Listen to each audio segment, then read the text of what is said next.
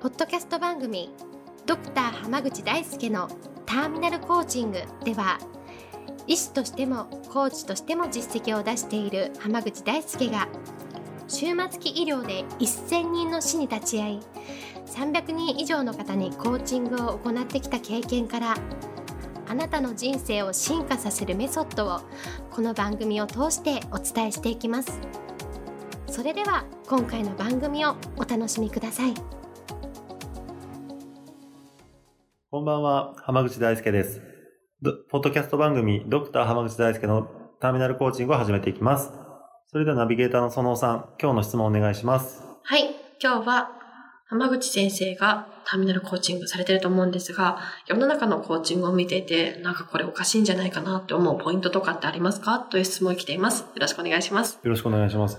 結構ね、コーチングっていろんな種類とかいろんな講座があるじゃないですか。えでその中で、まあ、いいものもあればう、んすごく良くないものもあるんですよ。え、うんで良くないものの特徴としては、えもう、この原稿通りにやっていってもらえれば、クライアントが成果出しますみたいなやつって結構多いんですよ。えええ上からやっていけばいきますよ。そうです、そうです。もう本当に、紙を読み上げれば、みたいなのがあるんですよね。はい。でうんそれはね、あんま良くないなと思っていて、なるほど。はい。なんでかっていうと、ええまあもちろんね、うまくいく例も多いんですよ。はい。ええなんですけど、なんかやっぱり、予期せぬことに対応できないコーチになっちゃうんですよ。ああ、もうそのテンプレート通りしかできません。そうです、そうです。はい。そうすると、その、教えてる人は確かにね、楽、楽にコーチングを習得できますって言ったら、受講生いっぱい集まるじゃないですか。そうですね。その講座のトップの人は確かに儲かるからいいんですけど、うんうんそうじゃなくて、それ、そこで学んだ人が結局結果出せなかったら、うんせっかくコーチになったのに、うん結果を出せないコーチになっちゃうでしょ？そうですね。それはなんかちょっとかわいそう、あの、そのコーチがかわいそうだなと思いますし、でもっと言うとそういう人たちにうんコーチングを受けたクライアントっていうのもかわいそうだなと思うんですよ。かなりかわいそうですよね。うん、で、結局それでコーチングって結果出ないもんだっていうのがこう、うんインプットされちゃう可能性があるじゃないですか。そうですね。だったらもっと上手いコーチにコーチングしてもらってたら、うん。大きな成果を出せたかもしれないじゃないですか、その人って。だ確かに、そうですね。ったらね、すごくもったいないでしょう。その人生においてうん。大きな成果をみすみす見逃すことになっちゃうわけじゃないですか。そうですね。それはね、なんか良くないんじゃないかなって思います。なるほど。うんその台本通りのコーチングやらせるのが良くないんじゃないかなって感じです。で、もう一個あるんですけど、はいそれはね、なんか、クライアントのことを全然考えてないコーチングをする人がいて、ええいるんですか、うん結構ね、コーチングって言いながら、えクライアントに対して好きなことを、ただ自分の思いとかアドバイスを語るだけっていう人がいるんですよね。それはコーチングではないみたいコーチングではないですね。な。うん。単にものをなんか教えたり喋ったり伝えたりするだけなので、うんうんうん。あれたらほとんどマンツーマンの独演会みたいになってる人って結構いるんですよ そうですね。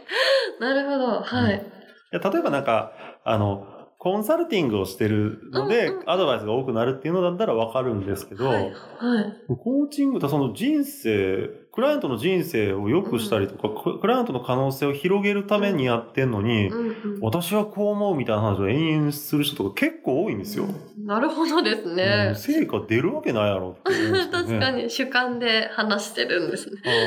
やっぱりそこで大事なのって、んやっぱりクライアント、そのターミナルコーチングっていうのは、えー私自身がその進化し続ける生き方っていうのがすごく大事だと思ってるし、うんうんそのターミナルコーチングが目指しているのは、クライアントがうん自分自身でうん。こう自分を進化させ続けていける人になってもらうための方法論なんですよ。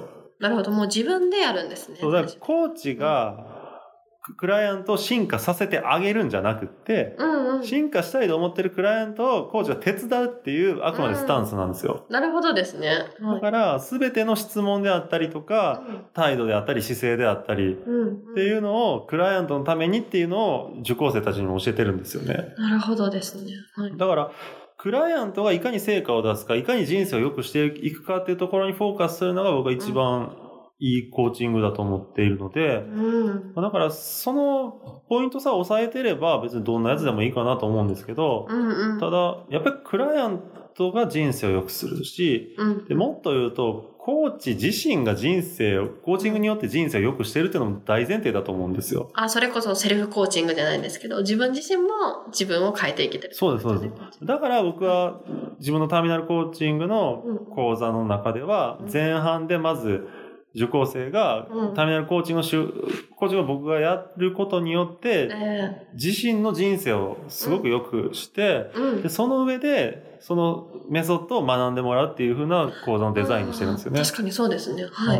うんそうすることで、うんコーチ自身も成功できるし、うんクライアント自身、あの、そのコーチたちのクライアントも成功できるわけじゃないですか。そうですよね。だから僕はそれが一番いいと思ってるので、自分でそういうメソッドを作ってうん。展開していってるんですよ。なるほどですね。あそこにもちゃんとこう意味があって。そうです。そうですねやっぱりその、うん。受けて終わりじゃなくて、その、え受けた受講生もその、その先にクライアントにもやっぱりうん。いい人生を送ってほしいなと思っているので、そうですよね。はい。なるほど。僕が教えて終わりだったら別にどんな内容でもいいと思うんですけど、それだとあんま意味が、意味がないと思うんですよね。うんなるほど。そうですね。はい自分自身で進化していけるような。はい。なるほど。身につけてほしいってことです。そうですね。なるほど。ありがとうございますぜ。ひどんどん進化し続けてほしいなと思います。確かにありがとうございます。では今日はこれで終わります。ありがとうございました。はい、ありがとうございました。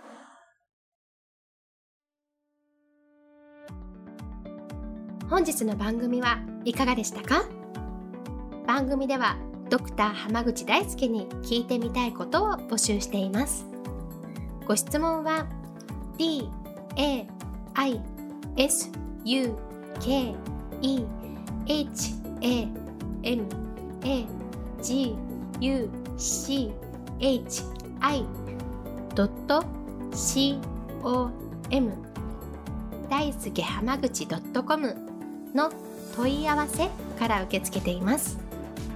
またこのオフィシャルウェブサイトでは無料メルマガやブログを配信中です。次回も楽しみにお待ちください。